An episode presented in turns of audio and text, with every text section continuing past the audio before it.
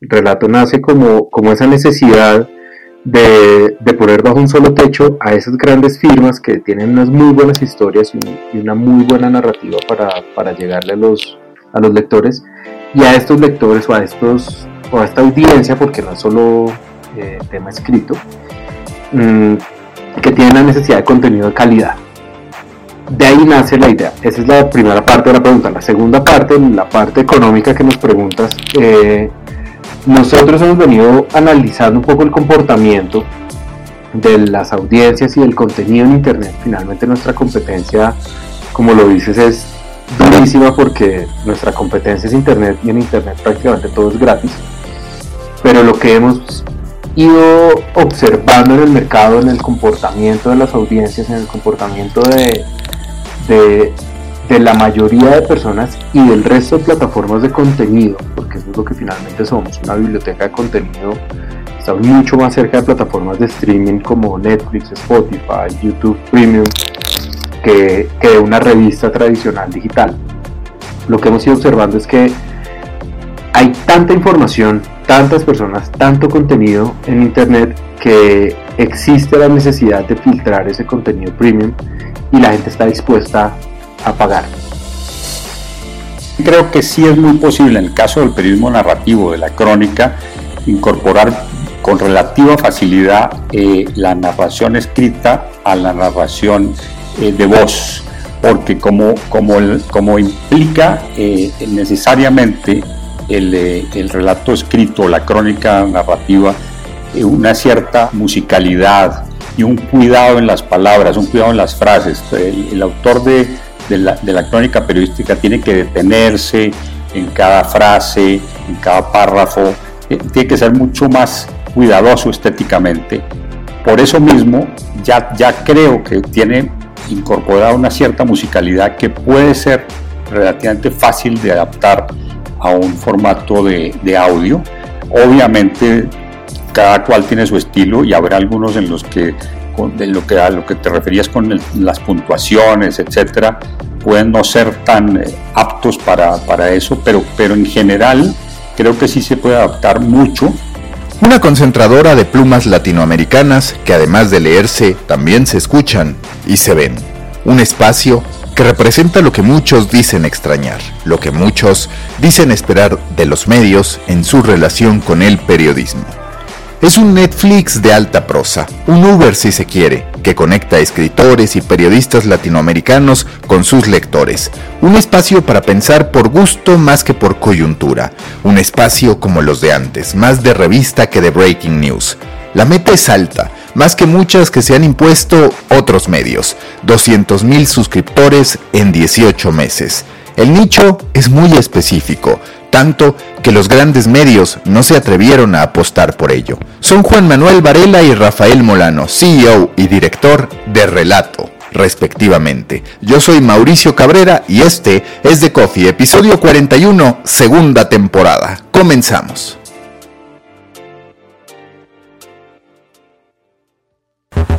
Intenso como Nación 321, ligero como BuzzFeed, cargado como el de forma, refinado como el país. Aquí comienza The Coffee. Grandes historias para grandes storytellers. Un podcast con el sabor de Storybaker por Mauricio Cabrera.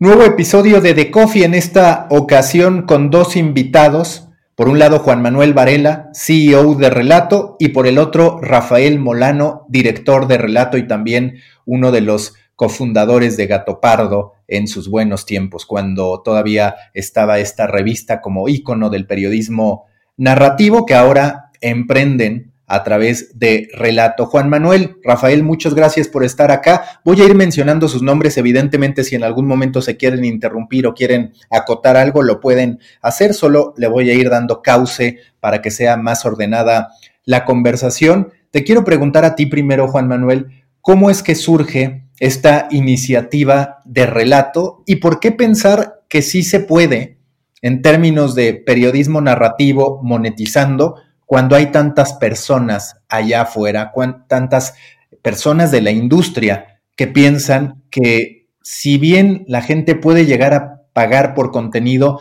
quizás no lo va a hacer por un tema de periodismo narrativo, sino más por otro tipo de investigaciones, mucho más de breaking news, por decirlo de alguna manera. Mm, muchas gracias, Mauricio. Eh, bueno, pues primero esa es la gran apuesta que queremos hacer. Eh, relato nace, yo no soy periodista, primera aclaración. Em, yo he venido asesorando empresas desde hace un tiempo. Mi esposa es periodista y junto con ella venimos desarrollando esta idea de, de un portal. Relato realmente no es un medio como tal, no es una revista, pero sí busca reunir a esas grandes historias, a esas buenas historias que se han ido quedando sin techo. A la vez también eh, estamos muy enfocados en, entregarle ese contenido a las personas que están nuestra generación y, hablamos de, de, los que estábamos un poco antes que los millennials y toda esta generación que ya es nativa digital, los que no lo éramos, que nos hemos ido quedando un poco huérfanos de contenido. Entonces de ahí nace la idea de relato. relato nace como, como esa necesidad de, poner bajo un solo techo a esas grandes firmas que tienen unas muy buenas historias y, una muy buena narrativa para, llegarle a los, a los lectores y a estos lectores o a, estos, o a esta audiencia, porque no es solo eh, tema escrito, mm, que tienen la necesidad de contenido de calidad de ahí nace la idea. Esa es la primera parte de la pregunta. La segunda parte, la parte económica que nos preguntas, eh, nosotros hemos venido analizando un poco el comportamiento de las audiencias y del contenido en Internet. Finalmente nuestra competencia, como lo dices, es durísima porque nuestra competencia es Internet y en Internet prácticamente todo es gratis. Pero lo que hemos ido observando en el mercado, en el comportamiento de las audiencias, en el comportamiento de, de, la mayoría de personas y del resto de plataformas de contenido, porque eso es lo que finalmente somos, una biblioteca de contenido. Estamos mucho más cerca de plataformas de streaming como Netflix, Spotify, YouTube Premium, que, que de una revista tradicional digital. Lo que hemos ido observando es que hay tanta información, tantas personas, tanto contenido en Internet que existe la necesidad de filtrar ese contenido premium y la gente está dispuesta a pagar. Probablemente no somos conscientes que no estamos apuntándole a, la masa, masa, a, miles y cientos de miles de, posibles usuarios, pero sí estamos apuntándole a esas personas que quieren contenido de calidad. Y ahí es donde entra realmente Rafa, con el que es pues, nuestro director y es la persona detrás del contenido y detrás de, de las grandes firmas que nos acompañan eh, para poder garantizar esa calidad que nos diferencia de, del contenido normal que puedes encontrar gratis o, abierto en Internet, tratando nosotros de ofrecer un solo lugar donde se reúna todo y que tengamos esa posibilidad de garantizar la, la mejor calidad, las mejores historias y las mejores firmas bajo un solo techo. Y una sola aclaración que preguntabas del tema del breaking news. Eso es justamente lo que no somos. Nosotros nos presentamos como una alternativa a, ese periodismo inmediato. Nosotros no somos noticia, no somos opinión. Lo que nosotros somos es, es eso, una plataforma de contenido, de periodismo narrativo, de grandes historias, de historias verdaderas únicamente, pero no somos quienes damos la noticia. Yo te quiero preguntar, Rafael, ¿qué tan contextual tiene que ser relato? Porque ya ahorita Juan Manuel me dijo que ustedes no son breaking news, que ustedes no van por la inmediatez, que en muchos sentidos es una carrera que se está comoditizando. Yo siempre hablo en términos de marketing de lo absurdo que resulta para los medios el estar volcados al breaking news cuando su producto, el lifetime value del producto, puede ser incluso menor al minuto porque todos lo están replicando. Pero sí te quiero preguntar, porque ese es uno de los grandes cuestionamientos que yo me he hecho respecto a relato, qué tan contextual tiene que ser. Es decir, qué tanto las historias que tú publicas deben ir ligadas a los grandes sucesos sin necesariamente ser breaking news. Hay ahí un ejemplo bastante claro. La muerte de Diego Armando Maradona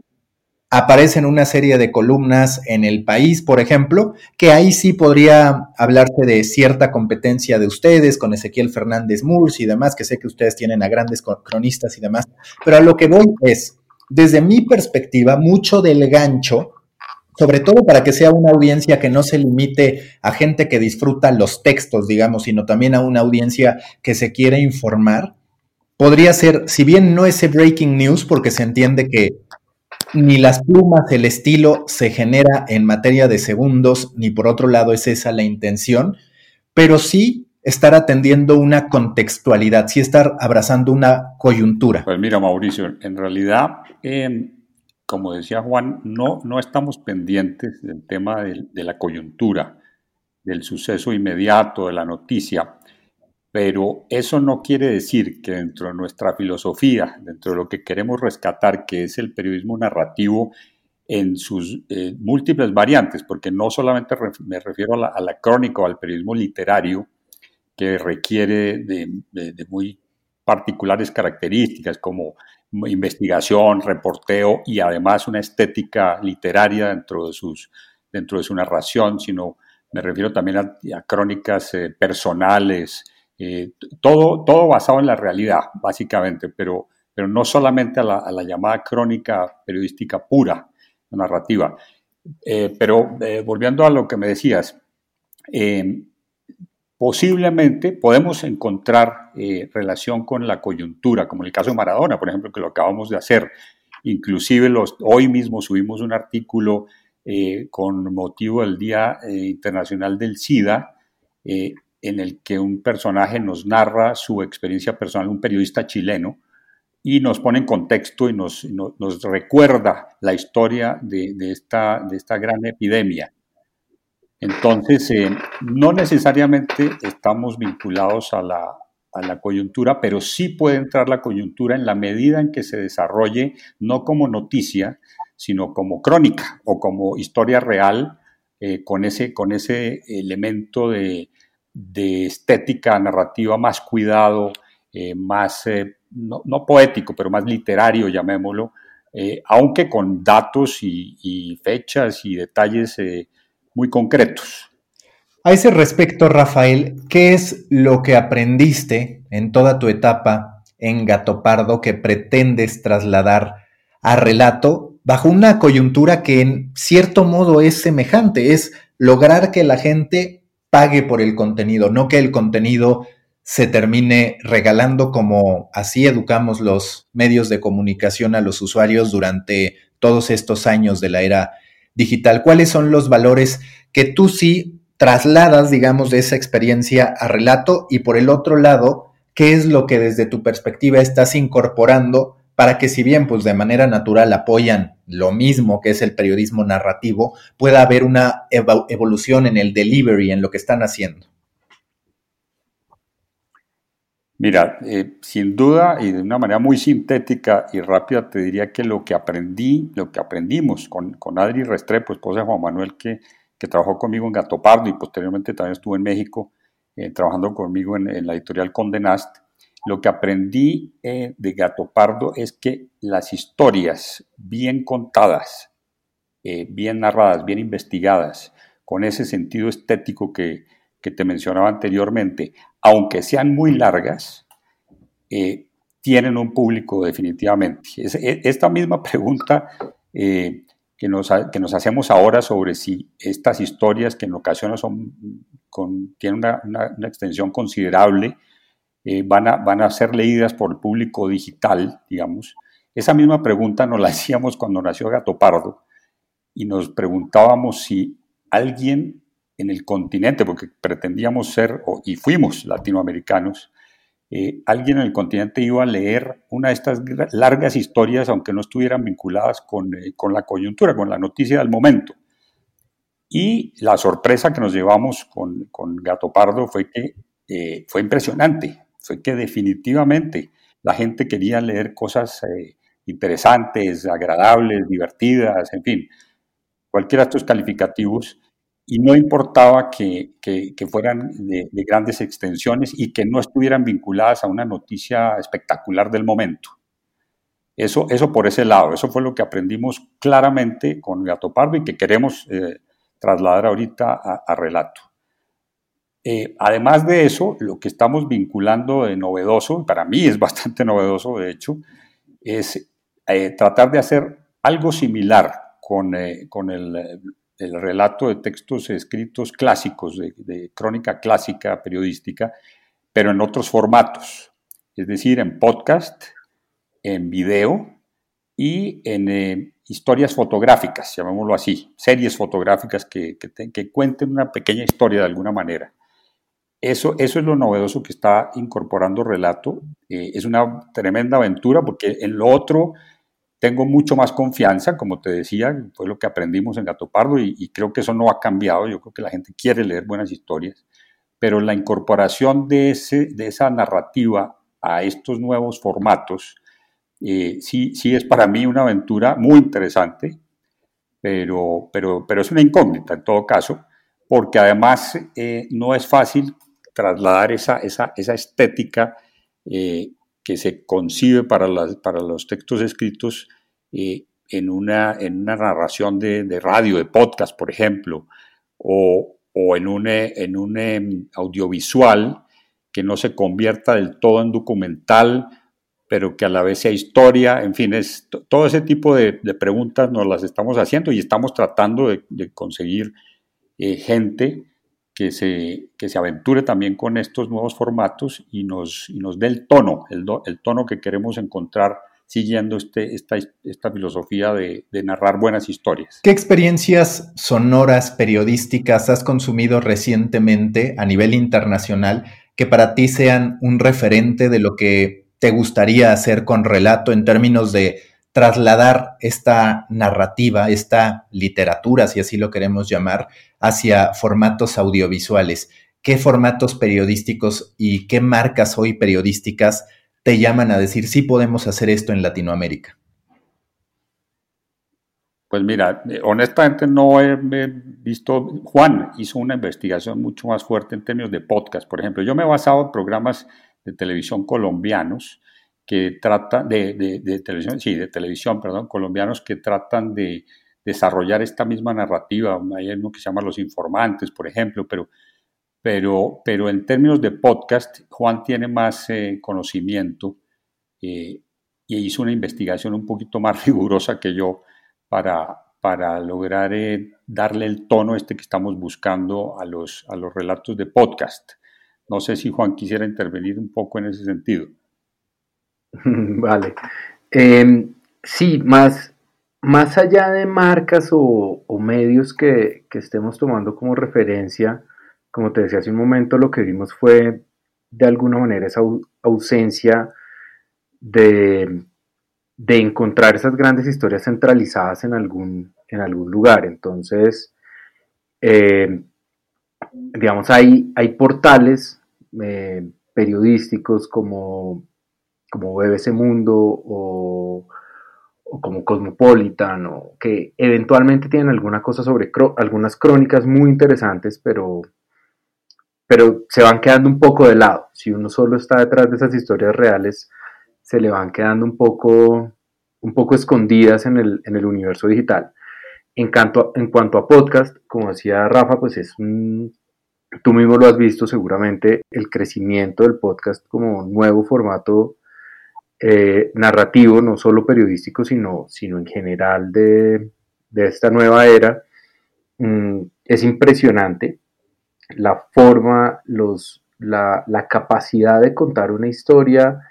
eh, en audio sin esa interacción visual que es tan poderosa en, otros formatos y en otras plataformas, pues viene en un auge que, que llama muchísimo la atención, pero vemos lo mismo, vemos muchas temáticas, mucho es difícil, tienes que pasar muchos, muchos autores, muchos temas, muchos podcasts para llegar a esa historia real que probablemente estás buscando. Entonces pasas por Spotify, pasas por Apple, pasas por Acon, pasas por, por diferentes plataformas en, en las que, si bien hay algo muy interesante en historias reales, también hay muchísimas cosas que te desvían de esa atención. Y lo mismo pasa en video hay muchos productores de contenido que están haciendo grandes trabajos, no solo en televisión, sino pues para YouTube principalmente, sin querer ser youtubers y sin, y sin querer entrar en ese, en ese mundo de influencer moderno, sino por tener un lugar donde contar su historia, donde contar una gran historia, donde hacer una buena entrevista, donde hacer un, buen documental. Y YouTube en este momento es ese canal audiovisual que les permite esa, es, esa opción, pero con, un, con una posibilidad de monetizar lejana, y pues abierta completamente y completamente transparente, pero, pero requiere un trabajo gigantesco. Lo que nosotros hicimos fue tratar de rescatar de cada uno de esos lugares, de los medios periodísticos, de las plataformas de streaming en podcast, de las plataformas de video y de las mismas redes sociales, eh, tratar de rescatar y de, darle la oportunidad a esos generadores de contenido que cuenten sus historias a través de relato y poner en un solo sitio eh,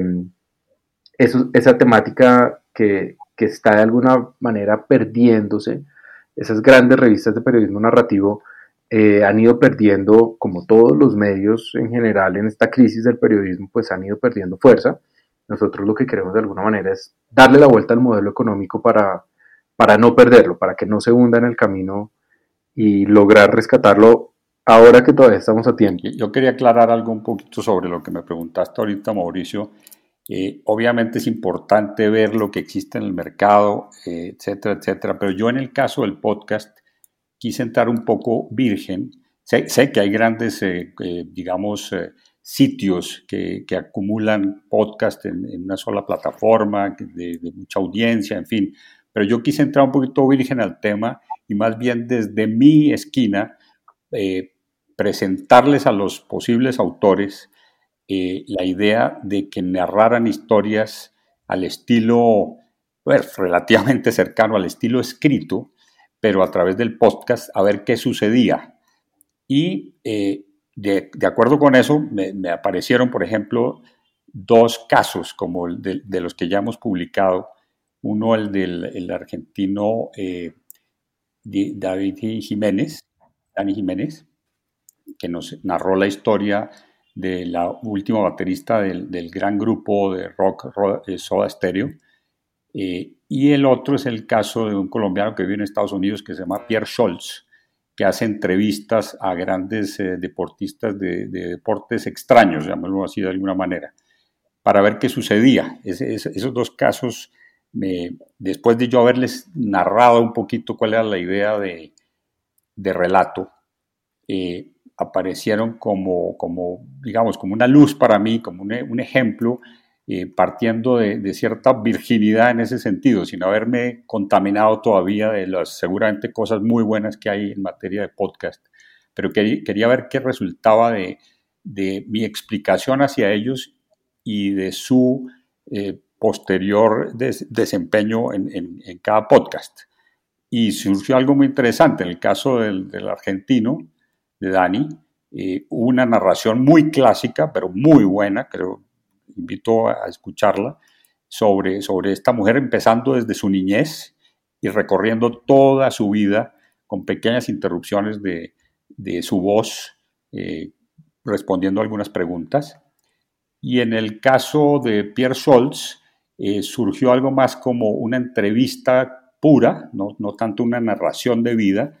pero que incorporaba elementos eh,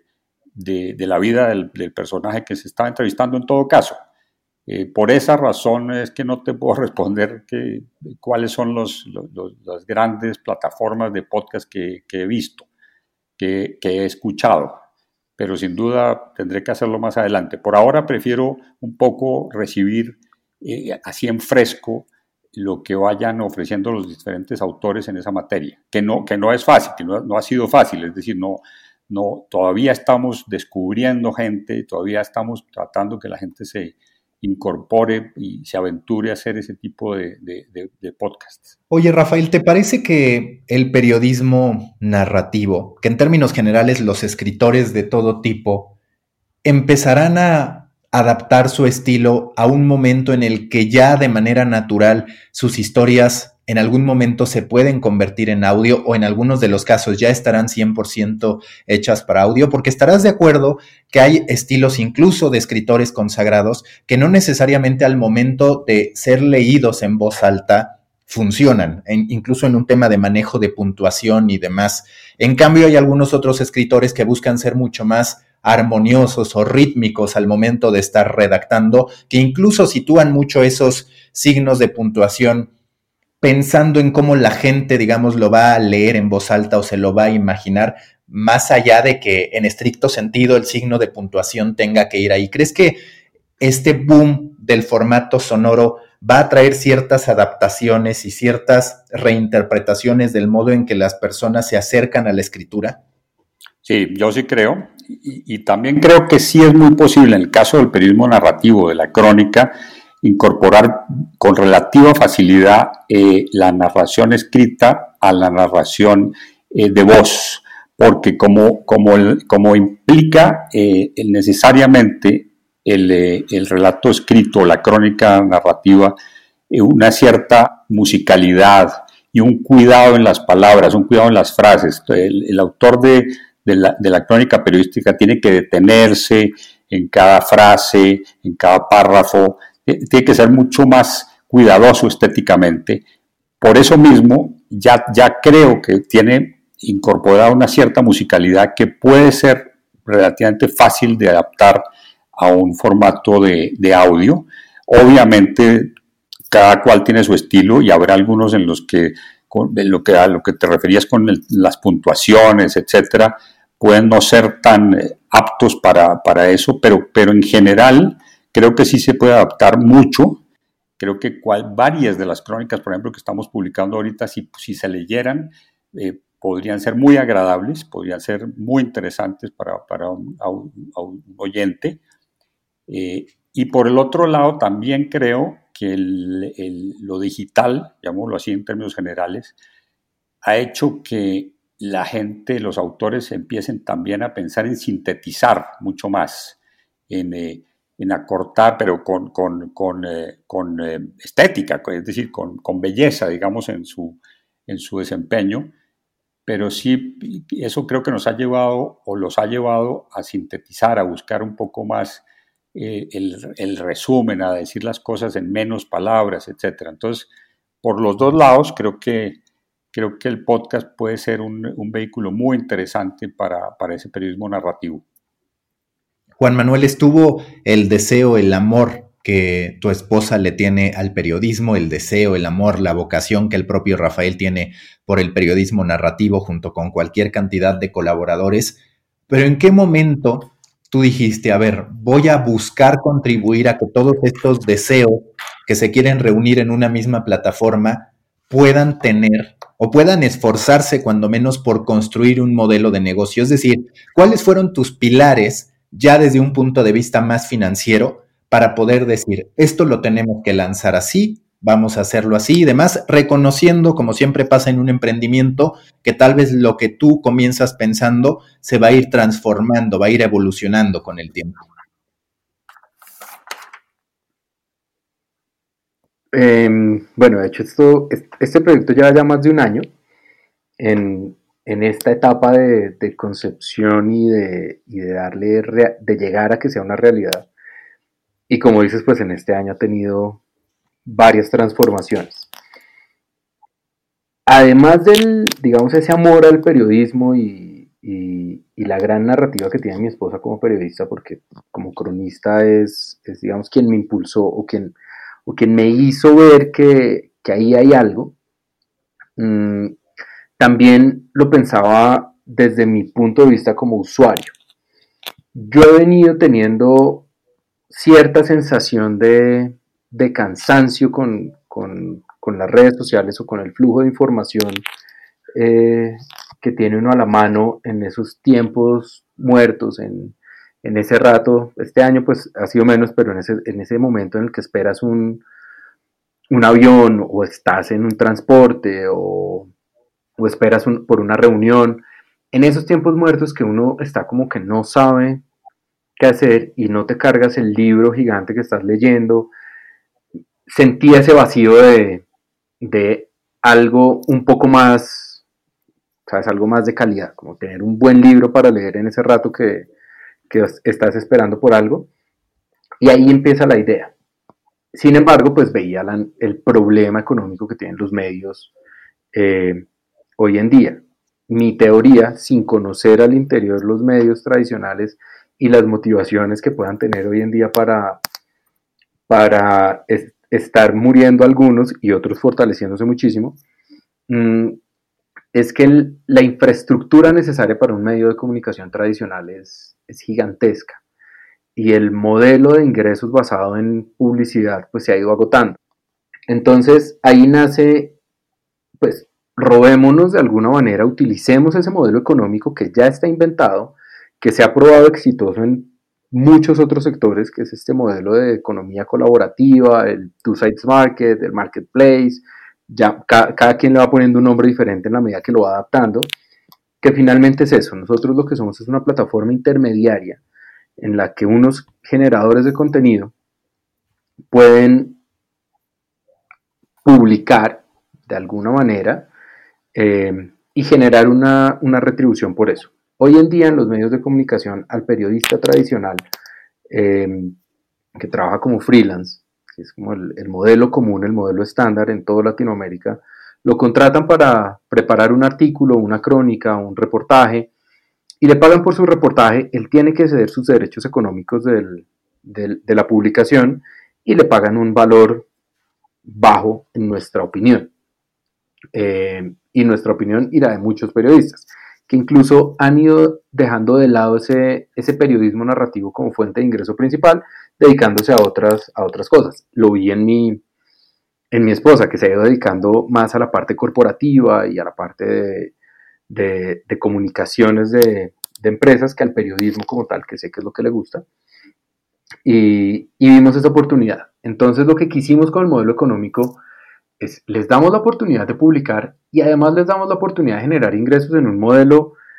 que, que se acerca mucho más al modelo de, de, la literatura, al modelo de la música, eh, que paga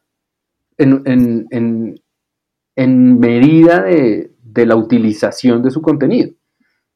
que es el modelo que tienen las plataformas tecnológicas hoy en día, que es un modelo similar, similar al de regalías.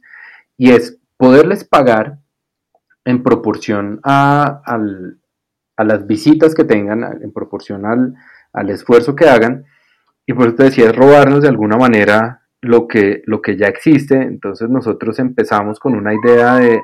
de que esto debía ser como un Uber de periodistas, pero pues Uber tiene unas connotaciones eh, muy diferentes y luego le fuimos dando forma. Muchos de los generadores de contenido que tenemos hoy de los periodistas que están haciendo por lo menos documentales y la parte audiovisual ya venían haciéndolo para YouTube, entonces entienden mucho ese modelo de, de, producir individualmente y esperar un retorno eh, no en un solo pago, en un solo momento, sino un retorno en el mediano plazo muy interesante y poder juntarlos dándoles esa, esa opción. Y de ahí es donde empiezan a sumarse diferentes periodistas a todos. Creo que la, y ahí, y ahí Rafa también, creo que tiene esa misma sensación. Todos con quienes hemos hablado les ha parecido súper interesante el, el, modelo. El modelo es súper transparente porque la idea es que todos los ingresos que podamos generar eh, de alguna manera se retribuyan en, en, en beneficio para los autores, la mayor parte va para los autores y el resto pues va para que esto funcione en mercadeo, publicidad, tecnología, que esta plataforma realmente sea de los autores y no que haya un grupo económico detrás generando ingresos y pagando y quedándose con los derechos de los contenidos. Aquí los derechos siempre son del autor. Em, entonces ahí es donde, donde creemos que estamos rompiendo un poquito ese, ese molde al que estaban acostumbrados algunos periodistas, pues lo, lo, ven diferente, es una apuesta que, a la que no están acostumbrados, pero, pero es una apuesta que, tiene, si logramos hacer la comunidad que creemos que estamos logrando, em, creo que va a ser algo muy positivo para todos en ese, en, esa, en ese sector. Ah, un comentario sobre eso a propósito de lo que dice Juan, es que cuando me invitaron a, a dirigir el relato, lo que más me llamó la atención al principio y seguro es lo que le ha sucedido a varios de los, o a muchos de los autores que, estamos convocando y que están con nosotros, es que me dijeron, mira, esto, esto no es una revista, como decía Juan, ni es un diario, ni nada, por no es un medio de comunicación tradicional, esto, esto es, haz de cuenta, es como un Netflix, ya, ya pasando de Uber a Netflix, pero en lugar de, eh, por suscripción, por supuesto, una plataforma como Netflix por, por, suscripción, pero en lugar de entrar a ver películas, lo que vas a entrar a ver es crónicas. Cuando me dijeron eso, eh, pues que, quedé enganchado, dije, no, esto qué cosa tan curiosa, qué cosa tan, tan novedosa, tan interesante. Es como, es como una, la unión entre el pasado y el presente eh, y el futuro y el presente tecnológico, llamémoslo así. Eh, eso, eso me llamó, esa descripción de similitud con Netflix me llamó mucho la atención en su momento. Y yo aquí les quiero preguntar a cualquiera de los dos va esta pregunta. ¿En algún momento consideraron que en vez de las visitas fuera el tiempo que un usuario pasa invirtiendo, pasa leyendo cada uno de los contenidos? Lo digo porque dentro de estos esquemas que ustedes mencionan está también el de la plataforma danesa Podimo, que lo que hace es que ellos miden el tiempo de escucha de la gente. Es decir, una persona que pagó una suscripción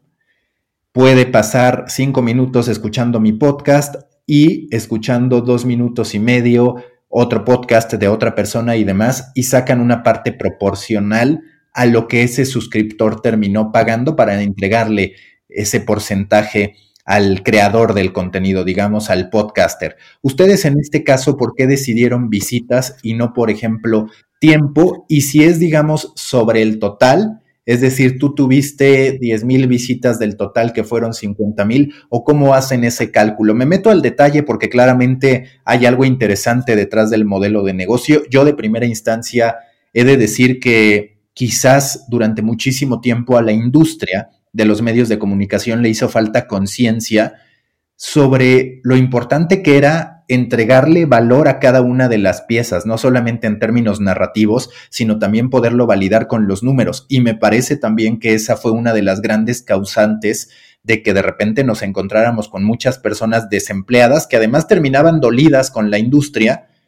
porque a su juicio no habían dejado de hacer nada, pero también lo cierto y no es que me ponga a favor de las empresas, pero es que muchas veces no estaba esta conciencia de retorno. Aquí es todo muy transparente, digamos, para el creador de contenido y para la plataforma. Pero a ese respecto, ¿ustedes cómo lo calculan? Y si visualizan que en algún momento el tiempo que un usuario pasa leyendo las notas de un autor podría ser el hilo conductor más que la propia visita, porque yo puedo entrar tres veces pero no leerla completa y puedo irme a uno que sí leo completo. Eh, Sí, déjame te contesto eso. De hecho, esa es una de las, de las muchas variaciones o mutaciones que ha tenido eh, esto, pues estamos, mm, todo es como un paso adelante, paramos, reevaluamos, eh, volvemos y analizamos, tomamos decisiones y damos otro paso. en la medición de cómo pagarle a los autores, eh, tuvimos esa, esa, primera, esa primera opción que era pagar por duración, lo que nosotros consideramos visitas válidas. Entonces, teníamos un el, relato, perdón, me salgo un segundo, relato no es, no es, un, no es una página web, no es, un, no es un sitio web tradicional, no es un blog, relato es una aplicación. Lo que pasa es que en este momento la lanzamos web para testear eh, desde qué tipo de dispositivo tenemos más tráfico y estamos afinando las aplicaciones nativas tanto para tablets como para móviles. Em, porque lo que hay detrás de Relato es un algoritmo que, como el de las aplicaciones de streaming, que entiende el comportamiento del, del usuario, entiende las preferencias del usuario y nos puede dar esas métricas justamente de eso, de cuánto tarda en, cada artículo, si lo leyó, si no lo leyó, si oyó el, podcast, si vio el video completo. Entonces, la aplicación nos da todas esas mediciones a nosotros, pero nos fuimos dando tiempo, nos fuimos dando cuenta que el tiempo que, pueden dedicar en un, en un contenido o en otro no necesariamente es, es indicativo de, del esfuerzo o la calidad o, la atracción que pueda tener cada uno de los contenidos. Entonces cambiamos un poco, porque el algoritmo nos decía, una visita válida se considera a partir de, en, un audio, a partir del 50% del audio recorrido o en un video. En un texto, entonces el algoritmo calcula por el número de palabras. En un sistema de lectura tradicional cuántas palabras se leen por segundo y, entonces hacía el cálculo de cuánto tiempo tenía que estar en ese, en ese contenido para considerarse que lo había visto. Pero nos dimos cuenta que, probablemente lo que nosotros buscamos de generar esta comunidad, de generar el tráfico, mm, nos permitía una flexibilidad en los contenidos que podría premiar a los contenidos, a los pequeños contenidos. Eh, nosotros tenemos algunos, algunas mini, crónicas, por llamarlo de alguna manera, que, tú te sientas y las puedes leer muy rápido porque son textos cortos, súper enganchadores, pero tenemos otras crónicas larguísimas como una, historia de crimen que tenemos de Javier Sinay en Argentina, que es espectacular, pero pues te la tienes que leer en tres sentadas porque, porque es larguísima pero es súper atrapadora. Entonces,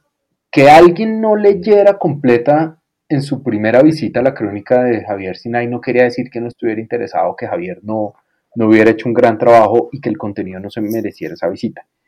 Entonces lo que hicimos fue cambiar el modelo a un modelo de visitas únicas.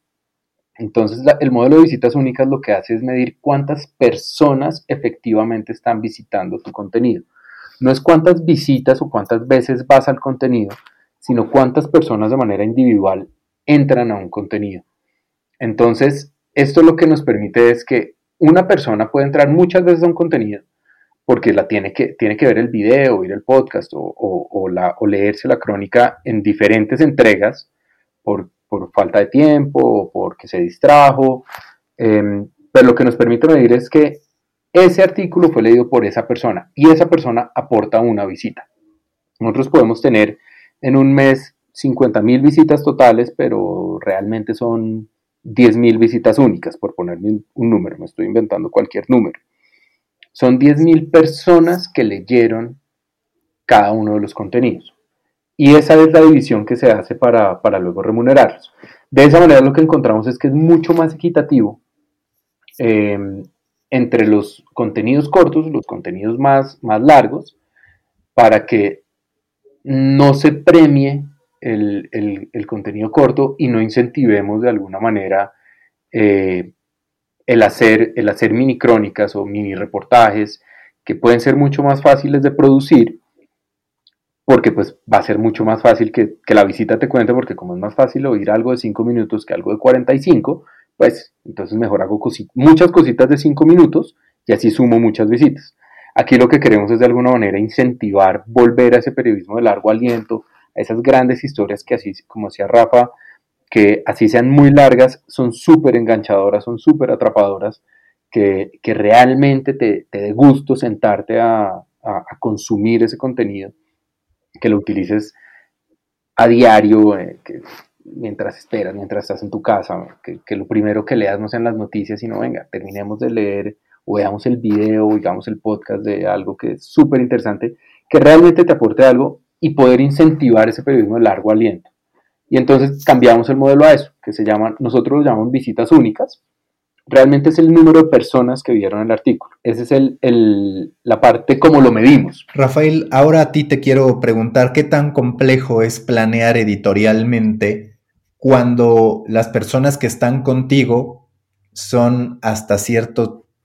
hasta cierto modo, digamos, freelancers, son colaboradores, existe una agenda o los colaboradores te van avisando qué tipo de temas van a tocar, queda libre y hay días en que recibes cualquier cantidad de contenidos y de pronto días en los que no se generan. ¿Cómo has ido trabajando eso y cómo es la comunicación con periodistas que no son propiamente empleados, pero que claramente están, digamos, como parte de la organización generando contenido. Pues mira, como llevamos tan poquito tiempo, todavía no, digamos, no hay una dinámica establecida,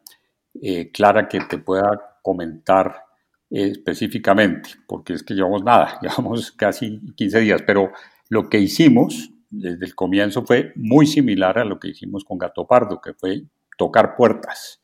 En este caso, ya con un gran terreno avanzado, gracias a, Dios y gracias a, nuestro propio trabajo de varios años, eh, empezamos a tocar puertas en los viejos amigos, en los viejos conocidos de Gato Pardo, a empezar por ahí, que son muchos, que son muchos y son de una generosidad y una amabilidad impresionante. Cuando y así empecé a, llamar con Adriana también, empezamos a buscar a nuestros viejos amigos, viejos colaboradores, a contarles el, modelo, la, estructura de la plataforma y, y, ya, empezaron a entusiasmarse de una manera impresionante y empezaron a, eh, empezamos a discutir contenidos de entrada, o sea, después de relatarles la fórmula, eh, y, ya, empezamos concretamente a, mirar eh, qué, estaban, qué estaban produciendo, qué les gustaría escribir, en fin, y empezamos a recibir sumarios. En este momento tenemos eh, una gran cantidad de, contenidos, después de todas estas conversaciones, una gran cantidad de contenidos en, en, proceso y diariamente ya nos están llegando tres o cuatro de las historias que ya habíamos platicado con ellos y que habíamos discutido eh, entonces todavía no, en este momento estamos en, un momento de bonanza, digámoslo así de, esa manera, no, no tenemos esos periodos eh, vacíos todavía, espero no tenerlos, eh, porque el entusiasmo que ha generado la plataforma realmente es, es, es, único, es impresionante. Entonces, eso es más o menos la dinámica hasta el momento. La discusión la, a la antigüita, la, la discusión de uno a uno con, un amigo, por llamarlo de alguna manera, oye, ¿qué te ocurre? ¿Por qué no nos vamos por este lado? ¿Qué te parece? Dependiendo un poco también de lo que conocemos que hace cada cual, por ejemplo, hay, hay unas personas más eh, especializadas en temas criminales, en temas de corrupción, etcétera, otras personas que narran fabulosas crónicas personales, eh, intimistas de alguna manera, eh, otras que nos cuentan detalles curiosos de, personas, otras que hacen más perfil, en fin, depende de, todo eso, pero, pero en este momento, pues nada, estamos en, un momento de, de bonanza. Juan Manuel, ¿cómo se genera este reporte en el que les dices a las personas, oye, tuviste tantas personas que te leyeron. Se genera hasta cierto punto, y no lo digo en el mal sentido, pero un tema de competencia, es decir, es transparente para un colaborador que estos otros fueron más leídos o solo que les entrega, y entiendo que apenas llevan 15 días y que es algo que van a ir figurando en el camino y demás, pero ¿cómo es este reporte para que sea tan transparente que en ningún momento haya quien se sienta un poco agredido porque además reconozcamos que entre los periodistas narrativos, entre los periodistas en general, es cierto que muchas veces hay camaradería, pero también hay algo de ego y hay algo de dolor también al momento de ver las métricas, ¿no? Está el lado positivo de las métricas, pero también hay uno ahí muy aleccionador que a todos nos, a todos nos ha tocado, que creemos que una historia la va a romper y resulta que no la rompe tanto, entendiendo que en este caso todavía es un nicho, digamos, muy controlado. Sí, nosotros tenemos, como te decía, esto es una aplicación que tiene un algoritmo que es el que venimos desarrollando hace un año, que nos da todas esas mediciones. Y la aplicación, una cosa es la que ven los usuarios por el lado de, relato, y por otro lado tenemos un portal de, de autores en el, que, en el que se puede consultar el comportamiento de cada uno de los artículos como acabamos de empezar y estamos apenas en esta etapa de prueba y todavía no hemos empezado con el cobro de las suscripciones y estamos como probando un poco el, comportamiento de los usuarios, lo que, lo que estamos haciendo es, así como, como Rafa te dice de la decisión editorial de publicar algo, también vamos teniendo unas conversaciones muy de amigos, de, de irles contando casi que a diario eh, cómo se han ido comportando sus, sus contenidos. Entonces, mira, va súper bien, eh, les contamos cómo van los demás. Digamos que más allá de la competencia que se pueda generar por porque uno genere más tráfico que otro, lo que queremos es, es lograr sinergias entre uno y otro. Entonces, en ese sentido, lo que queremos nosotros es que sea transparente completamente. Mm, como el cálculo del dinero es el total de visitas eh, que tuvo la plataforma y luego cuántas visitas tuvo tu artículo, pues nos parece súper transparente que cada quien conozca quién fue el que se llevó el resto de las visitas, ¿cierto? A pesar de que eso, te entiendo que puede haber un tema de egos, de competencia, además, creemos que, si lo manejamos correctamente, como lo hemos hecho hasta el momento, que esto es eh, el principal objetivo, es crear esa comunidad, mm, logremos apoyarnos entre unos y otros. Entonces, si yo ayudo a, aumentar el tráfico hacia mi artículo, indirectamente estoy ayudando a aumentar el tráfico hacia otros eh, contenidos también y ambos nos estamos, nos estamos apoyando. Si vemos que las métricas suben para todos, porque yo estoy moviendo las métricas, pues las métricas mías seguramente se, se mueven directamente. Directamente. Entonces, em, el, el modelo que queremos darle a los autores es de transparencia, que ellos puedan ver en este momento, pues ese portal de autores no lo hemos, no, ellos todavía no lo están viendo, lo verán en los próximos días, cuando ya empecemos a generar ingresos, ahora pues simplemente lo estamos haciendo así, un reporte muy, muy sencillo de, mira, llevamos tantas visitas hoy, tú tienes tantas. Como son visitas únicas, incluso a nosotros nos permite de alguna manera la plataforma, pues nosotros no vemos el nombre de la persona que visita, también por un tema de protección de datos, pero, pero sí vemos los comportamientos de los usuarios. Entonces sabemos que si vio este, también vio este y también vio este y existe una relación entre los artículos y por el lado de mercadeo lo que hacemos es incentivar eh, y promover aquellos contenidos que no están teniendo suficientes visitas, tratando de democratizar un poco el, el, comportamiento para todos. Y, y, esperamos que esto no genere una competencia eh, mala, sino al contrario, una competencia sana en la que digamos, bueno, vamos a trabajar todos y yo muevo por mi lado y yo muevo por el mío, vamos a hacer actividades entre todos en los que puedas ver qué, qué ve cada autor también, la plataforma más adelante te va a decir, si tú sigues a un autor, te va a decir ese autor que lee, por, pues si tú quieres saber qué lee, por ejemplo, Javier Sinay o qué lee Josefina Licitra, pues vas allá y lo miras, o Marcela Turati, entonces tú dices, bueno, ¿qué le gusta a ella? Puedo leer lo que a ella le gusta, y, y de esa manera generar, generar ese tráfico parejo entre uno y otro contenido. Pero lo más importante es que cada autor puede saber en tiempo real cuántas visitas está teniendo del total de visitas y puede consultar quién es como un, como un tablero de premios, quién va ganando, quién se está quedando atrás, de alguna manera incentivar que ellos mismos también, como en YouTube, que puedan, que digan, oiga, yo necesito más visitas, pues yo muevo mis, mis seguidores, muevo, em, hago algún tema comercial de alguna manera, porque finalmente esto es una fuente de generación de ingresos para ellos y lo que queremos es que lo, lo vean así. Mauricio, una, una, aclaración sobre la pregunta que me habías hecho antes, que se me olvidó comentarte. Eh, con respecto a cómo conseguimos los contenidos y todo esto, además de, de, los autores famosos que, que tenemos y que muy amablemente están trabajando con nosotros, eh, se ha despertado un gran interés en, jóvenes narradores o en, o en, no tan jóvenes, pero no tan famosos eh, periodistas que quieren publicar, que son muy talentosos y muy buenos en cuanto al desarrollo de crónica.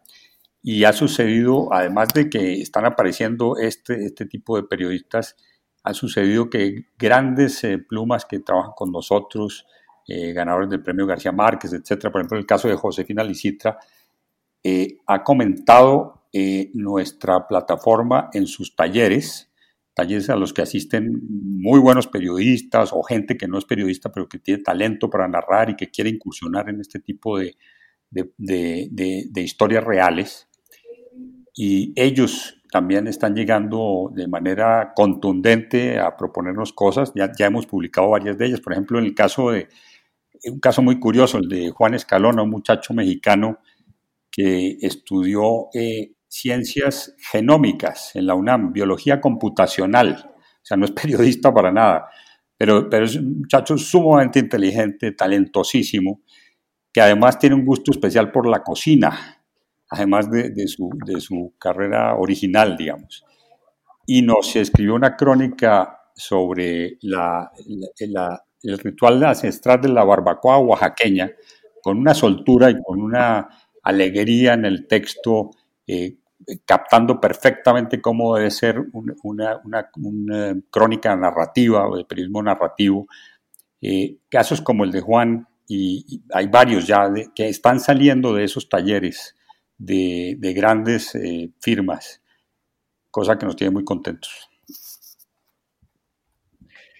Yo te quiero preguntar ahora, Juan Manuel, ¿cuál es el objetivo que se han puesto? Hablando de esta gamificación que tú hablabas de trofeos y demás, ¿cuál es el objetivo para que de verdad se garantice que perdure en el tiempo relato? Es decir, ¿qué objetivos se han puesto en materia de suscriptores? ¿Cuáles son, digamos, los niveles que tú te has puesto? Como si fuera un videojuego, pues entiendo que claramente este puede ser el nivel 1 o el 2, dependiendo de si estás incluyendo la conceptualización. Ahora, digamos, ya con un producto en firme, pendiente de tener la aplicación y demás. ¿Cuál es su objetivo en materia de buscadores? ¿Hacia dónde quieren ir para decir esto ya va a caminar por sí mismo? Bueno, nosotros tenemos ahí como dices, así como, como un tablero de premios y un videojuego, tenemos muchas etapas en el camino, pues estamos apenas en, esta primera etapa de lanzamiento. Este es un proceso que, en tiempo tarda alrededor de dos meses en nuestro plan estratégico, em, de posicionarnos, de que nos conozcan, de este tipo de, de interacciones para darnos a conocer y a la vez generar contenido, porque finalmente nosotros tenemos que darnos a conocer tanto en los generadores de contenido como en los usuarios. Y poder posicionarnos como eso, como esa gran alternativa a, esas buenas historias, historias reales que, no tienes donde verlas. En números, mm, al, ser, al ser un producto completamente variabilizado en función de las visitas y en función de los, de los contenidos, digamos que el crecimiento que esperamos es lo, estamos haciendo muy conservador y tratar de hacerlo muy escalonado para que sea sostenible en el tiempo. No, no nos imaginamos nosotros una startup de estas exponenciales que en dos meses estamos eh, rompiendo los usuarios y los suscriptores a nivel mundial y, y en unos meses no sabemos dónde estar. No, al contrario, nosotros lo que queremos es poder posicionarnos en el tiempo muy, muy despacio, escalonadamente, pues no muy despacio, lo suficientemente rápido para que, para que funcione para los autores. Sin embargo, como te decía, tenemos dos tipos de autores en este momento. Los que vienen acostumbrados al periodismo tradicional que les pagan un valor muy bajo por, por su trabajo y pierden los derechos de su contenido, o quien es dueño de sus derechos y está haciendo producciones para otras plataformas con una inversión importante, con un, un, un trabajo importante, subiendo a plataformas de podcast o de video, esperando una monetización en el largo plazo y haciendo un esfuerzo gigantesco en mercadeo. Para ambos, creemos que en la medida que nosotros vayamos creciendo paulatinamente de, suscriptores, mil, dos mil, cinco mil, diez mil, eh, digamos que nuestra primera meta son 30 mil, la siguiente meta son 100 mil, eh, y así vamos creciendo, que son números difícil de lograr, pero pues es una plataforma latinoamericana con contenido eh, de alguna manera atemporal y de alguna manera no geográfico, porque todas las historias son interesantes para todos. Como no estamos hablando ni de coyuntura ni de política, eh, pues una historia argentina es súper interesante para mí como colombiano, para alguien en México, para alguien en Venezuela. Y como no es coyuntura del momento, pues da igual si la veo hoy o en seis meses o en un año. La idea es que siempre genere ingresos y poder llegar a esos números eh, de tal manera que, la remuneración sea permanente para los autores. Pero nuestro, como te digo, tenemos ciertos escalones que van de 10 en 10, casi de 10.000 en 10.000 suscriptores, que viendo las diferentes cifras de los diferentes medios en los diferentes países, pues creemos que son bastante logrables con un trabajo y un esfuerzo conjunto que tenemos que hacer, pero, pero es eso, 10.000 ahora con el lanzamiento, luego otros 10.000, eh, en 18 meses, que es digamos como, como nuestro plan de, de nuestro plan estratégico de posicionamiento definitivo, mm, poder estar ojalá alrededor de 200.000 suscriptores, eh, ojalá muchos más, pero digamos que ese es como nuestro, nuestro objetivo paso a paso. Rafael, ¿cómo has sentido estas dos semanas de vida? ¿Cuáles son los casos que tú destacarías? Y también,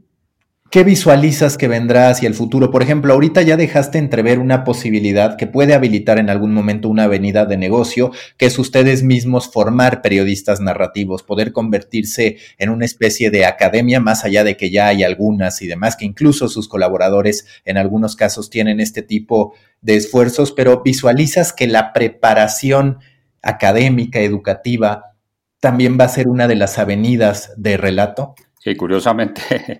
Y ahora que lo mencionas, eh, sí, eh, se, ha, comentado en varias ocasiones ya. De hecho, algunos de los eh, grandes autores que tenemos ahorita, amigos, nos han comentado el tema. E, ellos tienen sus propios talleres, en fin, y no, no requieren de, de, otra cosa que su propio talento y su propia experiencia, pero sí nos han comentado que esta podría ser una posibilidad muy interesante para, para eso, para que la gente primero le pierda el miedo a esta forma de, narrar eh, periodismo, porque piense que no va a poder publicarla en ningún lugar o porque piense que no le van a poder pagar. Eh, aquí va a encontrar, como, va a encontrar la posibilidad de que sí se, publica, entonces la preparación para, encontrarse con esa estética y con esa profundidad de los contenidos de, de periodismo literario, de crónica, digamos, de historias reales. Eh, es, muy, es muy fuerte y creo que en el futuro sí podríamos eh, tener esa, esa posibilidad. Creo que, creo que hacia allá van, van las cosas, además de abrir un espacio muy importante para todas las personas que tengan talento, interés y, y ganas de, de, hacer este tipo de periodismo. Última pregunta, en este caso para Juan Manuel, después voy contigo Rafael y cerramos. ¿Cuál ha sido, en tu caso Juan Manuel, un libro, algo que a ti te motivara a decir, a ver, puedo dar con este modelo de negocio, puedo buscar esto? ¿Qué tipo de bibliografía dirías? Esto a mí me inspiró en mi ámbito principal, que es el de poder estar generando distintas avenidas de negocio, el poder estar buscando avenidas de monetización. ¿Cuál recomendarías a la gente? Buenísima pregunta. Mm, de hecho, es un. Eh, la idea de monetizar algo en lo que no estoy acostumbrado eh, a trabajar, em, casualmente sí me vino de un libro. No es que sea la fuente de inspiración ni sea, ni sea el manual para poder hacerlo, pero es un libro em, de de un autor español que es em, Leopoldo Abadía, que se llama ¿Qué hace una persona como yo en una crisis como esta? Es, eh, su análisis de, la crisis española del 2008, si no me equivoco, pues ya lo leí hace un tiempo, y, me puso a pensar en eso. Eh, yo, como te decía, soy, soy economista, soy financiero y vengo asesorando diferentes empresas